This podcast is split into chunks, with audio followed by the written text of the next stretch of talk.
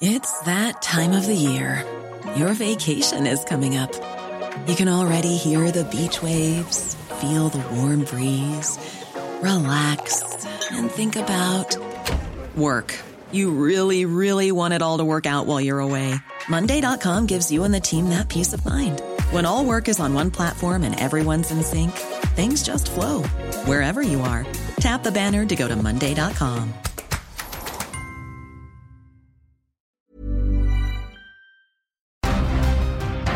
Esto es Periodismo de Emergencia.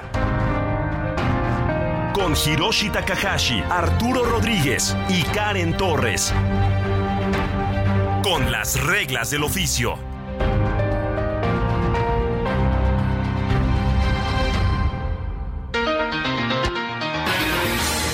Muy buenos días, sean bienvenidos y bienvenidas a Periodismo de Emergencia. Son las 10 de la mañana con 3 minutos tiempo del centro de México. Estamos transmitiendo en vivo desde las instalaciones del Heraldo Media Group este sábado 17 de junio del 2023. Yo soy Hiroshi Takahashi y tengo el gusto de saludar como todos los fines de semana a mi amigo, compañero, colega Arturo Rodríguez. Arturo, ¿cómo estás? Buenos días. Pues con el gusto, como siempre, de coincidir en este espacio, Hiroshi, y de saludar al auditorio este sábado donde el calor se acumula tanto en términos este, climáticos como políticos.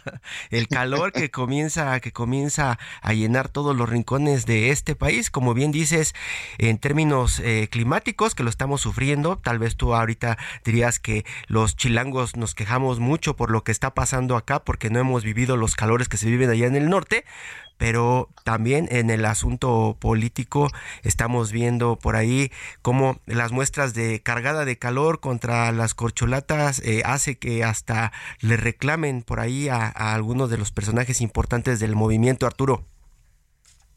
Sí, son, son pues momentos de definición, de, momentos definitorios los que se están viviendo eh, tanto en el oficialismo, es decir, entre Morena y sus aliados, como en, en, en, las oposiciones que también están en la discusión de la definición de su método y pues siempre habrá reclamos a, a quienes conducen este tipo de procesos por la relevancia de lo que de lo que está discutiéndose, ¿no? ¿Quién lo pensaría que una de las notas que salió desde el fin de semana pasado tendría que ver con un asunto en redes sociales? Por ahí Claudia Sheinbaum reclamándole a uno de los eh, pues personajes eh, que está eh, en este movimiento, ¿no? Ya hasta surgieron memes, surgieron muchas críticas, surgieron muchas lecturas de esos señalamientos con el dedito de Claudia Sheinbaum, Arturo.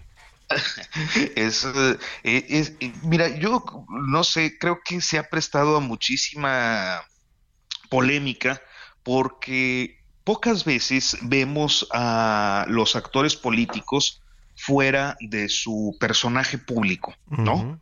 O sea, los actores políticos eh, tienen que tener siempre, porque es la, la forma en la que se hace política en este país y en todos, un cierto histrionismo, y ese histrionismo hace que se conduzcan siempre de una manera, eh, digámoslo así, políticamente correcta, ¿no?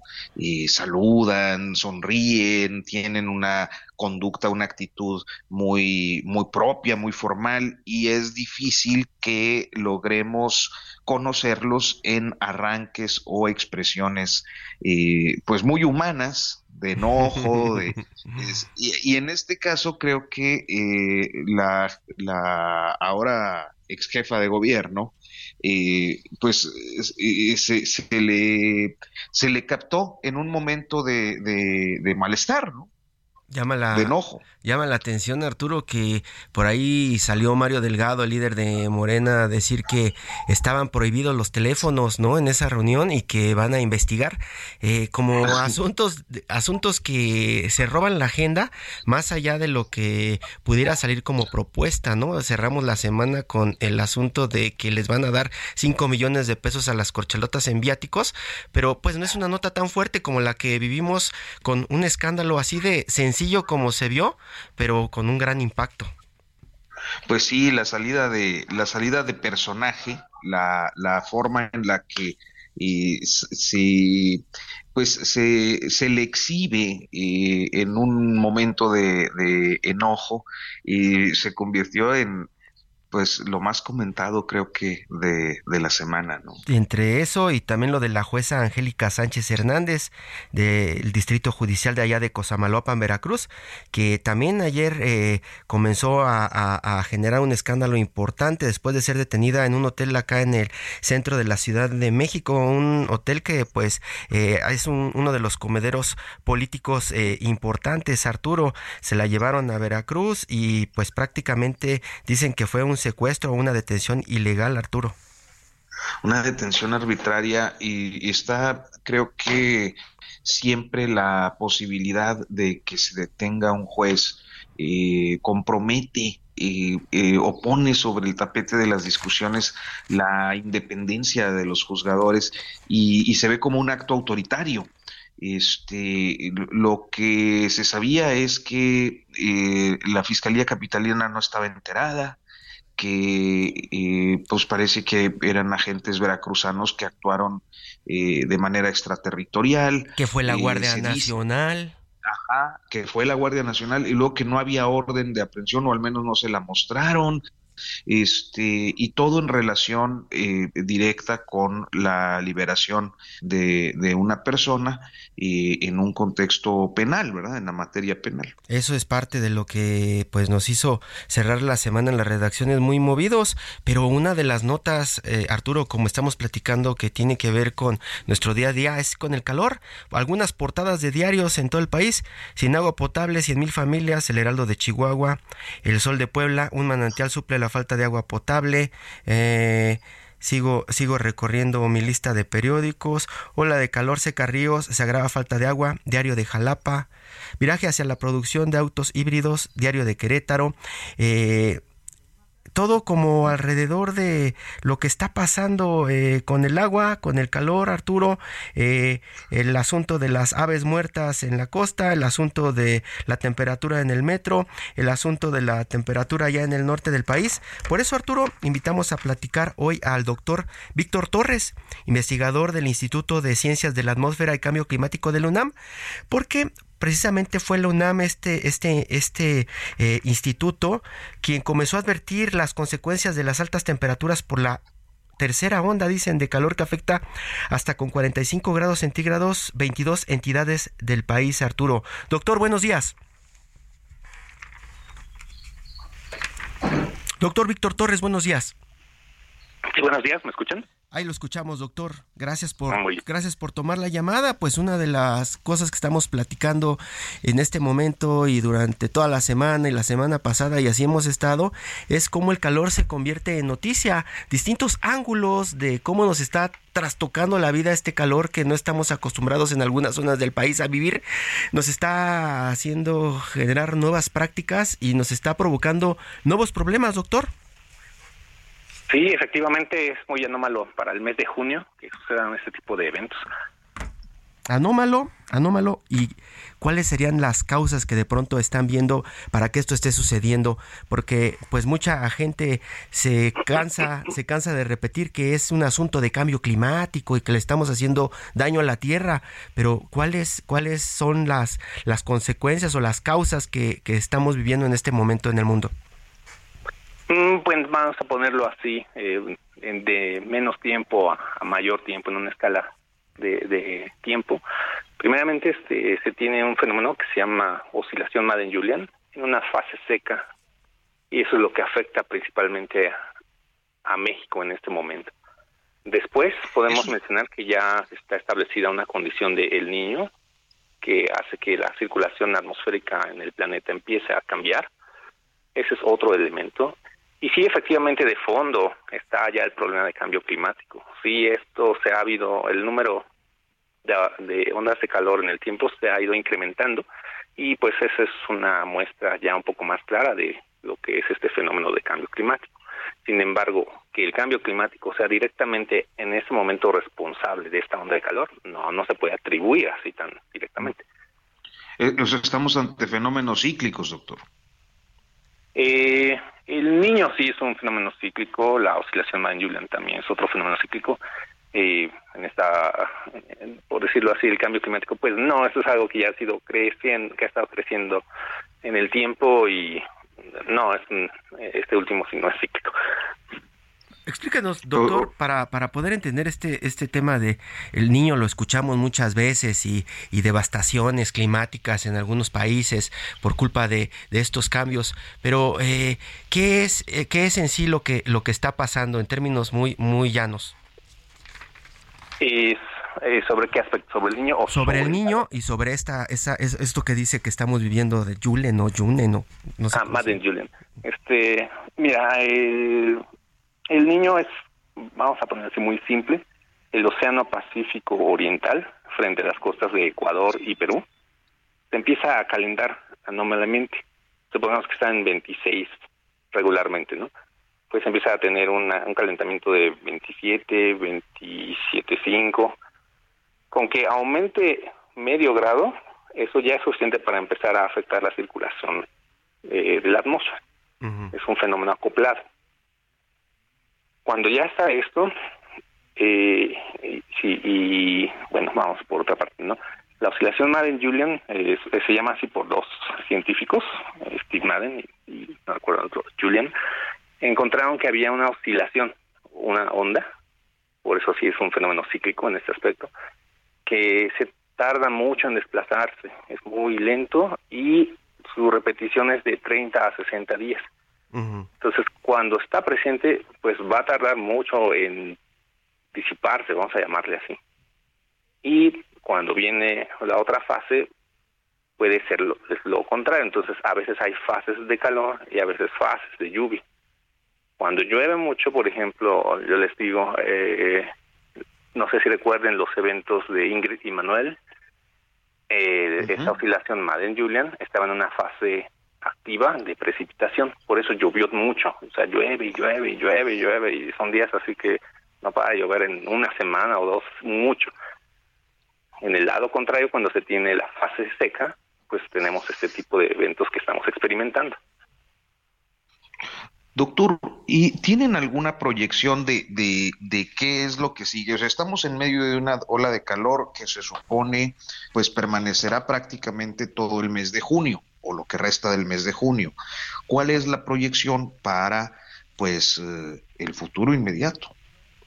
Eh, al menos para la próxima semana casi todo el país va a estar eh, con altas temperaturas, al menos hasta el viernes.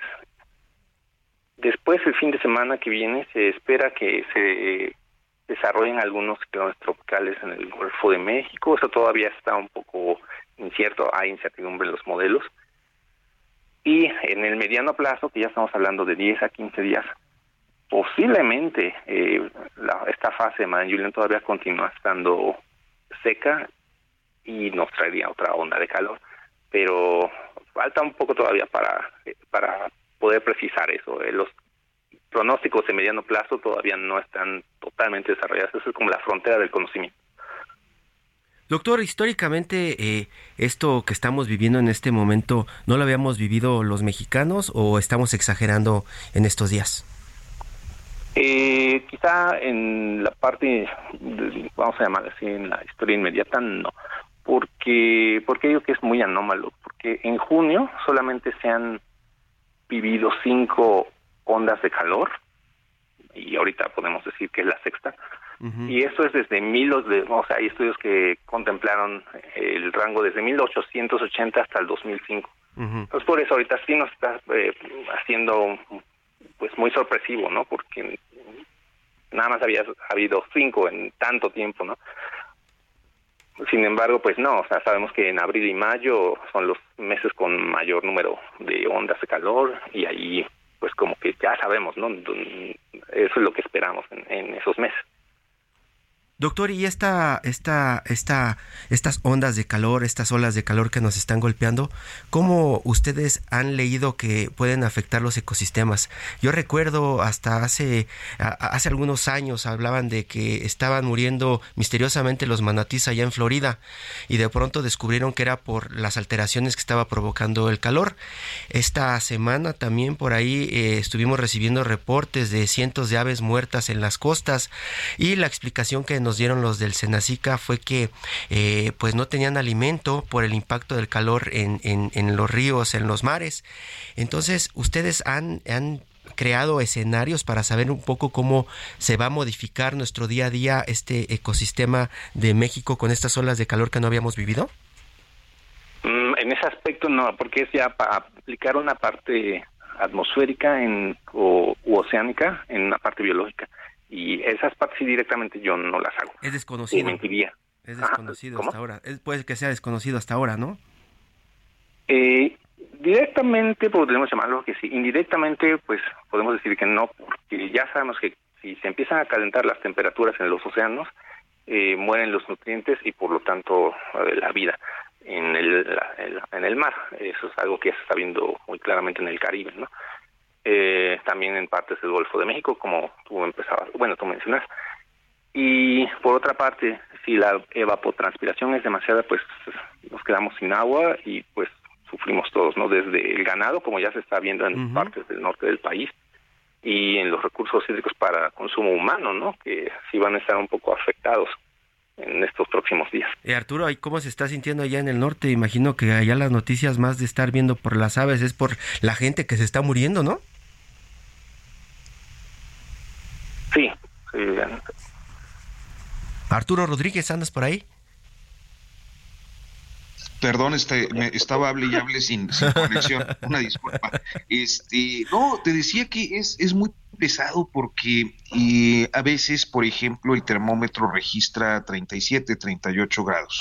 Pero, por ejemplo, cuando tú entras a un centro comercial, a un banco, a una oficina, pues hay una ambientación artificial, o sea, un, un aire acondicionado, como se dice en la Ciudad de México, la gente no sé por qué en, el norte le decimos, este, tiene clima.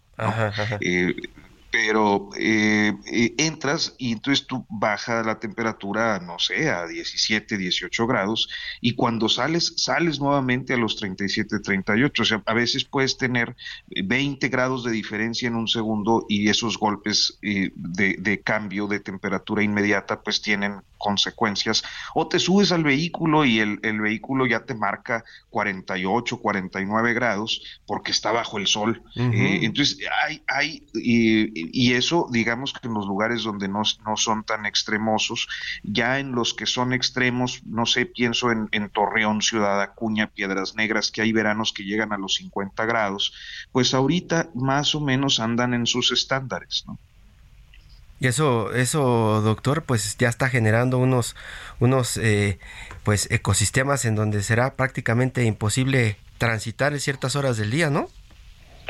Sí, efectivamente. Eh, siempre ya, bueno, ahorita ya se recomienda que mejor uno no salga y estar en la sombra lo más que se pueda, eh, quien pueda, ¿verdad? Porque a veces eh, en esas condiciones no nos permiten tomar esos lujos, vamos a llamarlos así ahorita.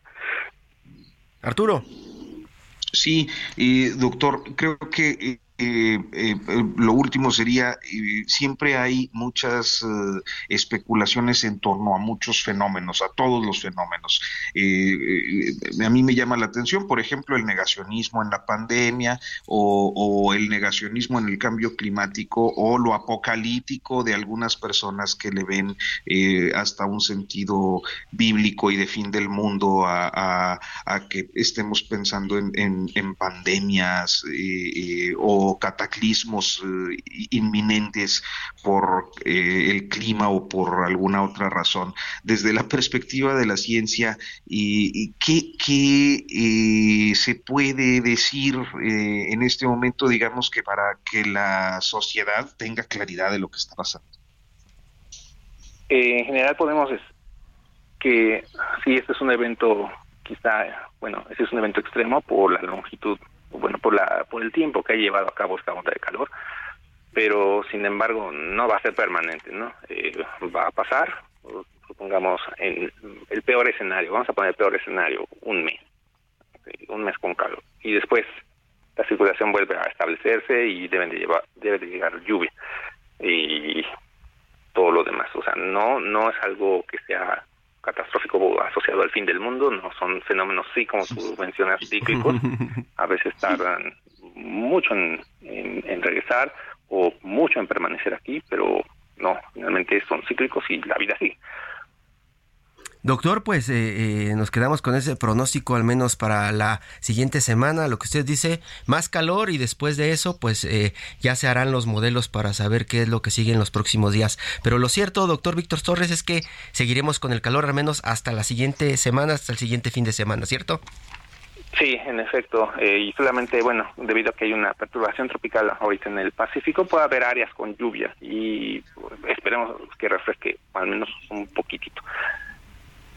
Víctor Torres, investigador del Instituto de Ciencias de la Atmósfera y Cambio Climático de la Universidad Nacional Autónoma de México. Muchísimas gracias, doctor. Sí, a ustedes ya le estaremos, ya lo estaremos buscando para que nos siga comentando después de la siguiente semana qué es lo que está pasando con sus modelos para saber si esta, estas anomalías, Arturo, nos siguen afectando, ¿no? Pues sí, es, es eh, va a ser todavía una semana pesada, pero esperemos que logremos este volver a la normalidad en poco tiempo. Como ¿Cómo, ¿Cómo, la estás pasando allá en el norte, Arturo, en estos momentos? Que siempre ah, dices pues que nosotros los chilangos nos quejamos mucho. Eh, fíjate, bueno, es que sí eh, eh, entiendo porque ya una temperatura de 32, 34 grados que se pueda presentar en la Ciudad de México, pues es muy extremo. 32, 34 en la región donde, donde yo vivo, que es el estado de Coahuila, digamos que es una temperatura más o menos aceptable, ¿no? el problema es cuando ya pasa de eso, cuando ya pasa de 35, cuando ya anda en torno a los 40, cuando pasa de 40 o como en Piedras Negras, Acuña, que llega hasta los 50, pues ahí sí, este, el, calor es eh, asfixiante, sientes que te está sirviendo en todas partes. Sí, pues ya, ya, ya, ya lo estaremos comentando en las siguientes entregas. Por lo pronto, eh, regresando de un corte, vamos a platicar de mercados agrícolas, el maíz, otro de los temas que esta semana generó muchísimo ruido en las redacciones, Arturo. Vamos a un corte, no le cambie, regresamos a periodismo de emergencia.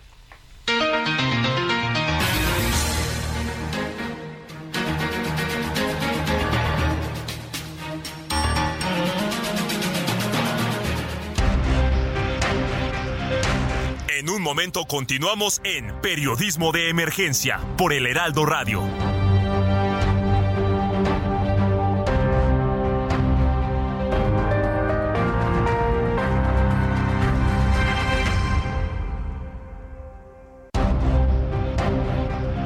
Regresamos a Periodismo de Emergencia con las reglas del oficio.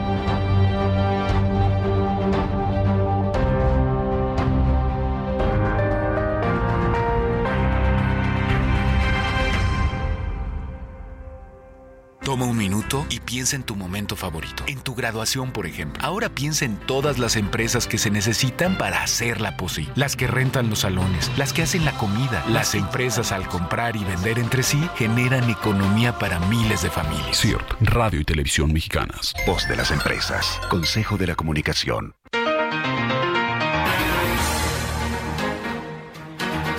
Continuamos en periodismo de emergencia, son las 10 de la mañana con 31 minutos tiempo del centro de México. Estamos transmitiendo en vivo desde las instalaciones del Heraldo Media Group como todos los fines de semana.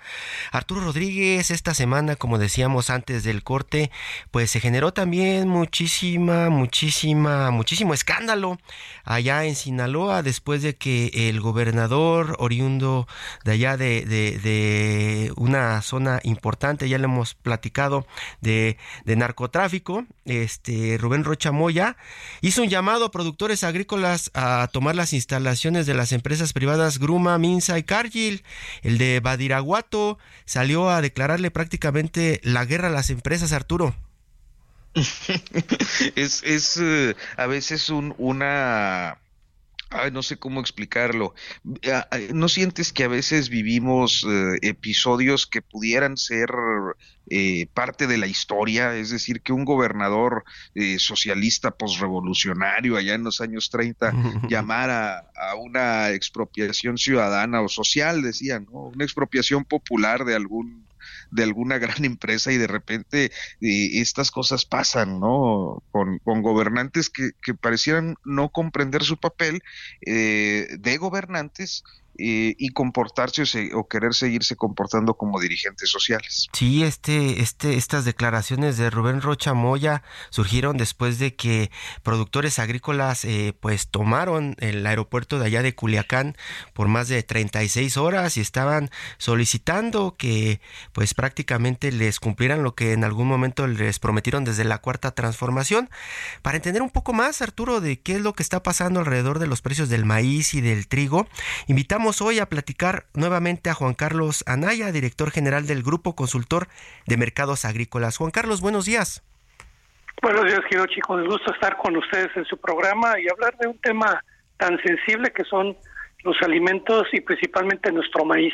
Un tema muy sensible que se convirtió en político y como dice Arturo, prácticamente las declaraciones y los movimientos de Rubén Rocha Moya, el de Badiraguato, pues ya comenzaron a generar capítulos en la historia porque pues era lo que pues nunca, nunca, nunca se esperaba, ¿no? De, un político contra las empresas y ya lo estamos viendo a partir de los precios. ¿Es así, Juan Carlos? Así es, porque yo creo que es una Many of us have those stubborn pounds that seem impossible to lose, no matter how good we eat or how hard we work out. My solution is PlushCare. PlushCare is a leading telehealth provider with doctors who are there for you day and night to partner with you in your weight loss journey. They can prescribe FDA-approved weight loss medications like Wagovi and Zepbound for those who qualify. Plus, they accept most insurance plans. To get started, visit plushcare.com slash weight loss. That's plushcare.com slash weight loss. Un comentario del gobernador muy desafortunado derivado a que el programa que, que ellos establecieron con el gobierno federal pues no ha funcionado porque ellos pensaron que dando un precio de garantía a pequeños productores de riego, porque estos no son de temporal como los del primavera-verano, donde están los precios de garantía, pensaron que sacando dos millones de la oferta de 6.3 millones que trae la cosecha, los precios iban a aumentar y, y, todas las empresas iban a empezar a comprar a esos, a esos precios, siendo que los precios internacionales se han caído 20%. Para darte una idea, se han caído más de mil pesos la tonelada contra el año pasado. Y también el tipo de cambio que ha estado súper fuerte ha representado una caída por tonelada de 900 pesos. Eso ha llevado a los productores que el año pasado tuvieron buenos precios de 7.050 la tonelada, hoy el mercado les esté pagando 5.100 y el gobierno anunció 6.900 pero solamente a 2 millones de toneladas que no viene a resolver toda la producción. Y ese es el reclamo de los productores que no se está atendiendo toda la producción porque todos son productores, no debe haber discriminación y por eso los productores han peleado en el sentido de tomar la, terminal primero hace un mes de Topolobampo, se retiraron porque iba a haber negociación, vinieron con el, el secretario de Gobernación y Agricultura y no llegaron a nada, fueron a, a, Palacio Nacional a que lo recibiera el presidente, no fue posible. Entonces tuvieron que tomar como extremo el aeropuerto como una medida de que se fueran oídos y yo creo que a nivel nacional han sido oídos los productores porque es un reclamo muy verdadero en virtud de que a estos niveles de precios por los precios internacionales y el tipo de cambio pues ellos no van a poder lograr ser rentables lograr pagar sus créditos y tener una utilidad razonable para vivir y también este poder sembrar el próximo año.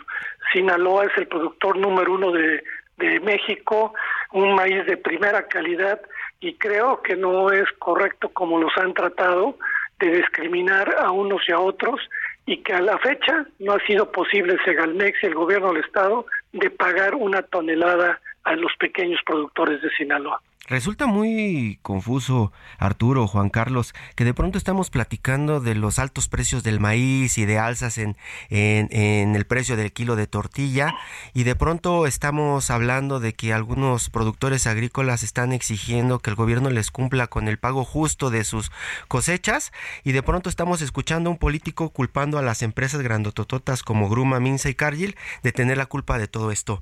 ¿Puedes explicarnos eh, prácticamente con palitos y bolitas qué es lo que está pasando para no irnos con la versión la versión que se nos va formando en la cabeza después de las la guerra de declaraciones, por favor, Juan Carlos. Sí, mira, lo que sucede es que como te señalaba, el año pasado fue 7050, hoy el precio del mercado es de 5100 y el gobierno quiere pagar 6965 a 2 millones de toneladas, sacarlas del mercado, crear una reserva técnica pero de acuerdo a lo que puede comprar una empresa el futuro de Chicago más traerlo, el precio te da 5.100, 5.200, porque además el maíz de Sinaloa hay que moverlo a Jalisco, hay que moverlo a la Ciudad de México, que es el gran eh, comprador de, maíz para tortilla, a eso le tienes que meter el almacenamiento, el flete. Y ahorita para darte una idea, traer maíz a la Ciudad de México vale alrededor de seis 6.200, 6.300 pesos la tonelada. Si tú a los 5.100 le cargas almacenaje 200 pesos, 5.300 y 900 de flete, te da lo que está el precio internacional o de mercado en la Ciudad de México. Entonces no es que las empresas quieran pagar mucho menos, sino es a como está el tema de la oferta y la demanda. En cambio, el gobierno va a comprar a 6.965 más los costos, que van a ser de más de mil pesos, le va a costar ocho mil pesos y lo va a vender a cinco mil cuatrocientos, va a haber una pérdida o subsidio de seis mil millones. Entonces la reflexión de muchos productores y analistas como nosotros es que esa pérdida de seis mil o siete mil millones mejor hubieran dado un apoyo emergente a toda la producción, que con eso razonablemente estarían mejor los productores para salir, salir adelante con sus costos y una utilidad en lugar de crear una distorsión al mercado, unos a un precio y otros a precios de mercado. Arturo Rodríguez. Habrá quien diga que a final de cuentas la, baja en el producto se traduce al consumidor, Juan Carlos, este, y que entonces eh, hay una política apropiada porque, bueno, al pueblo le sale más barato. Así es, porque acuérdate que ahorita los precios han bajado. Entonces, sí hay, eh, o sea, el precio sí se traduce al bolsillo del consumidor. Mira, eh, te puedo señalar que desgraciadamente eso no sucede en la práctica, porque la transferencia del valor, para darte una idea, yo, yo llevo en esto 40 años, y, y cuando sube el precio de la tortilla, aunque baje el precio del maíz, ya no baja. ¿Sí? Entonces ahí tú ves otro tipo de distorsiones, porque acuérdate que las industrias harineras no venden tortilla, venden harina, o las empresas comercializadoras venden maíz, pero no venden tortilla. Esto se lo venden a los molineros y los molineros a los tortilleros, y los tortilleros, que son los que fijan el precio de la tortilla, ellos aducen pues costos que tienen de electricidad, mayores costos de mano de obra, entonces, cuando ya un precio sube, como ahorita la Ciudad de México de 22 pesos, que subió cuando estaba el maíz a 8.300, hoy que el maíz está en 7.100, 7.200 en la Ciudad de México, tú no ves que la tortilla baja. No hay esa transferencia directa y esas son las distorsiones que hablamos de las cadenas de valor entre el precio del productor hacia el consumidor. Desgraciadamente no hay ese ese efecto inmediato de que desgraciadamente se vea beneficiado el consumidor.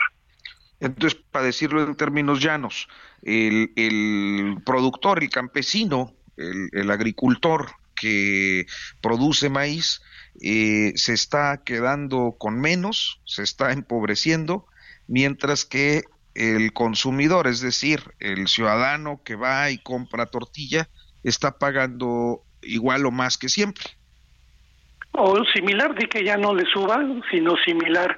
Y esto se debe mucho, Arturo, en, Estados Unidos y México lo copió después de que se eliminó con por los precios de garantía. Se llama ingreso objetivo.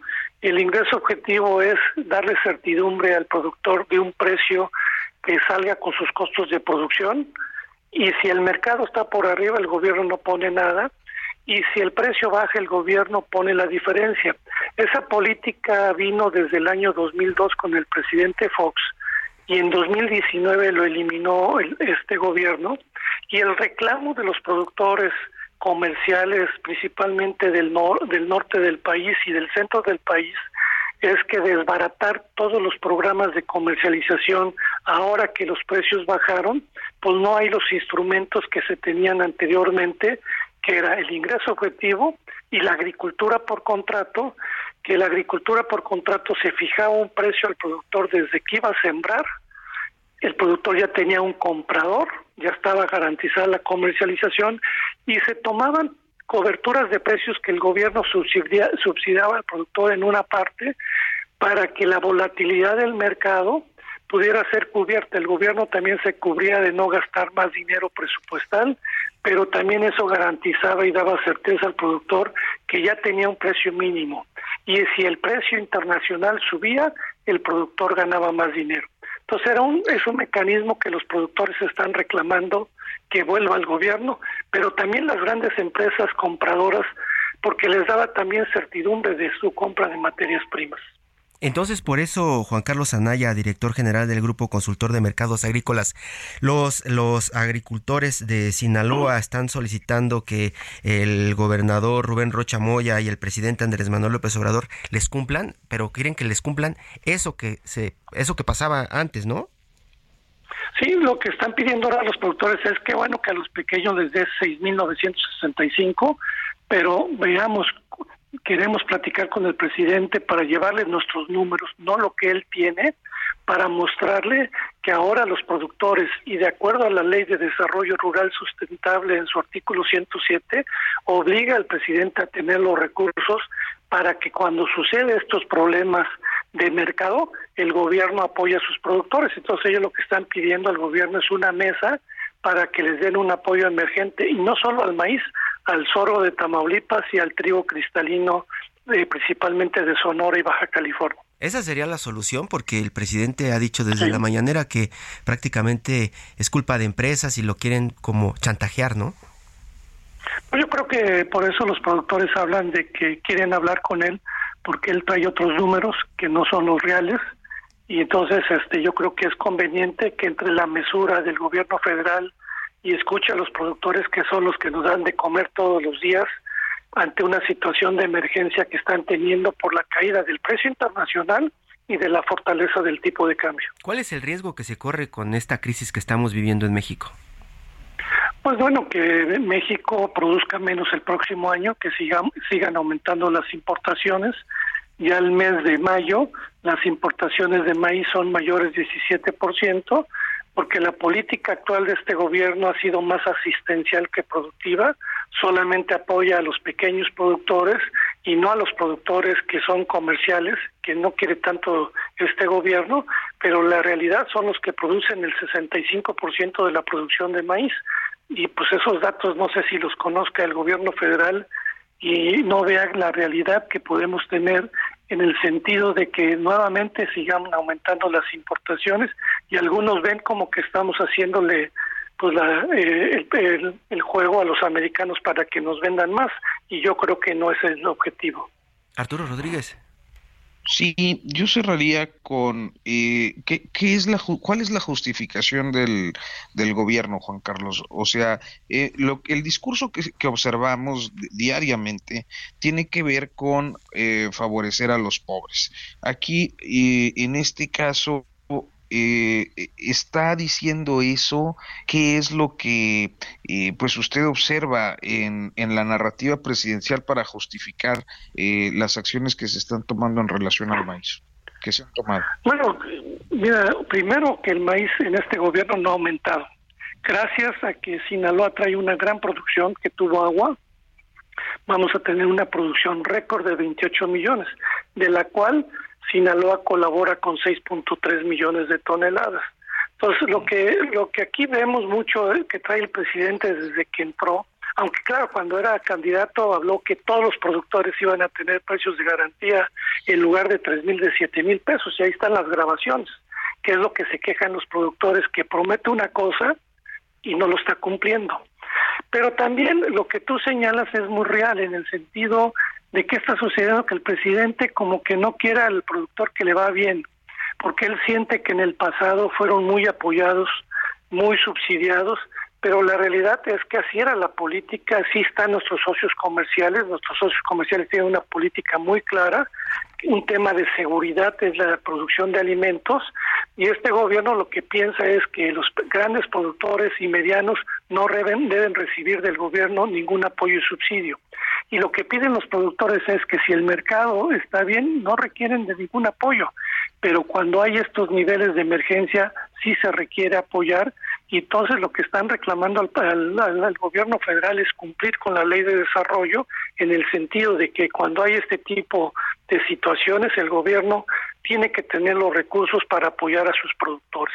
No puede haber una discriminación de, los pequeños, medianos y grandes, todos son productores y qué bueno que le dan más al pequeño productor, pero los otros también se la juegan todos los días para sembrar, cosechar y enviar sus alimentos a toda la población del país. Para, para terminar, Juan Carlos Anaya, director general del Grupo Consultor de Mercados Agrícolas, ¿le ves salida a esta crisis en este sexenio o habrá que esperar nuevas promesas?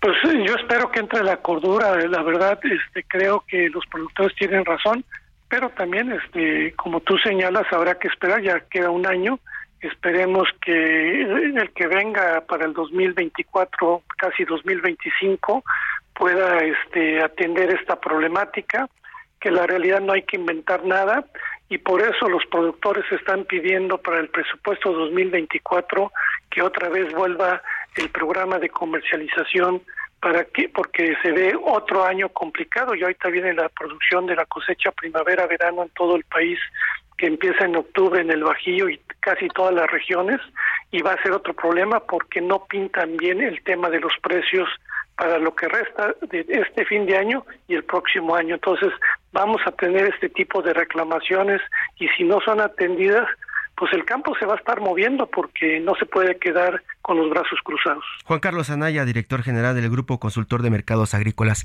Muchísimas gracias, buenos días. Gracias a los dos, buen día. Hasta pronto.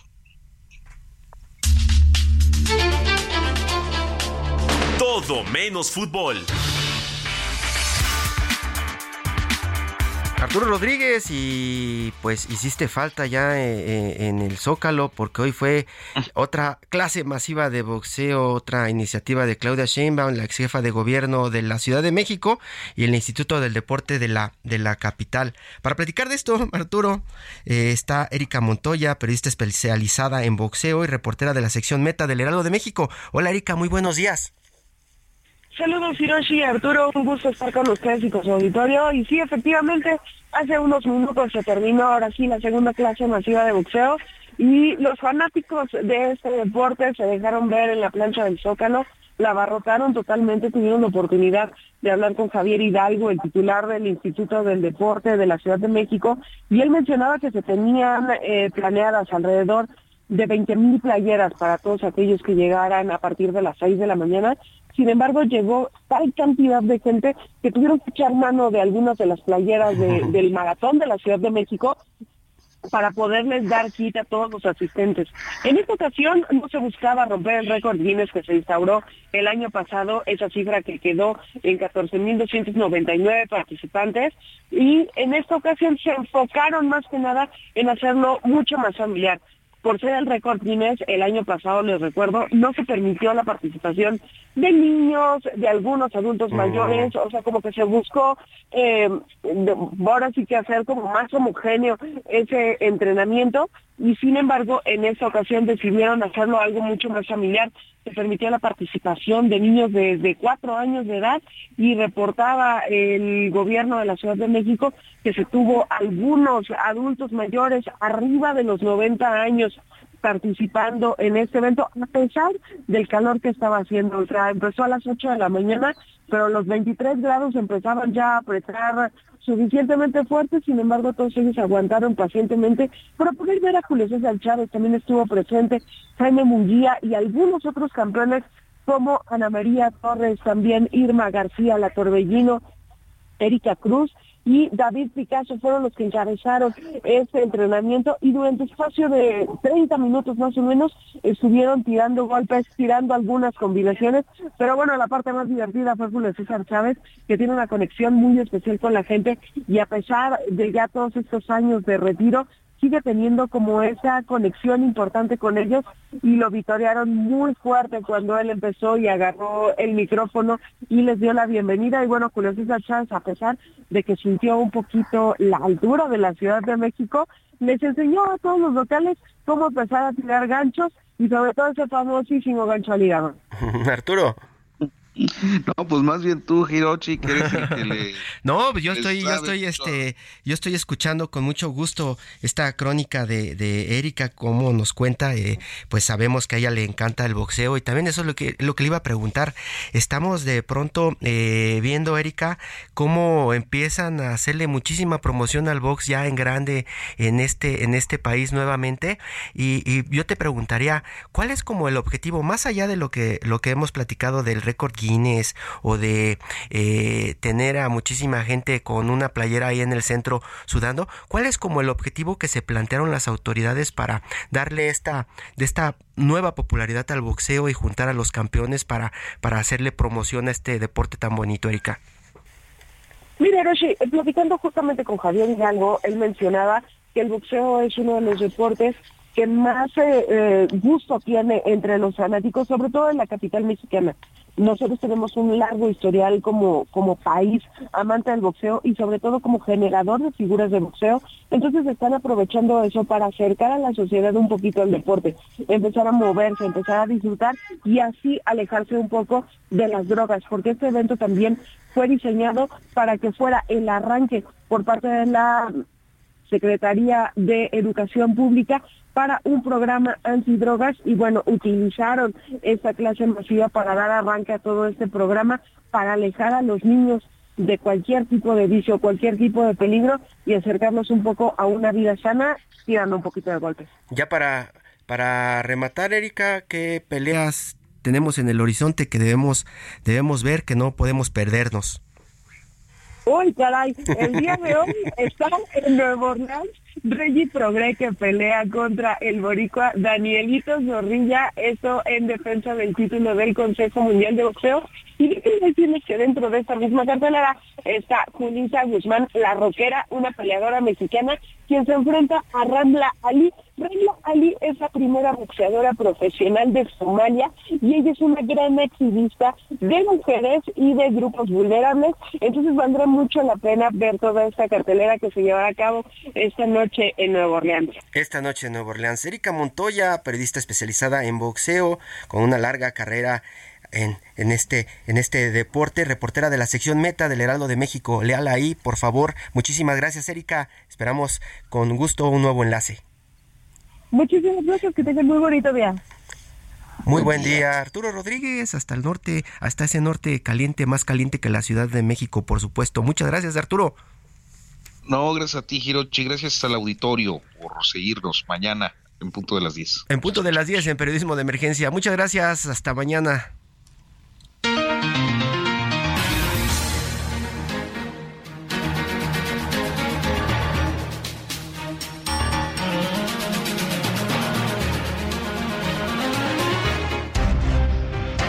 Hasta aquí, periodismo de emergencia. Con Hiroshi Takahashi, Arturo Rodríguez y Karen Torres. Con las reglas del oficio.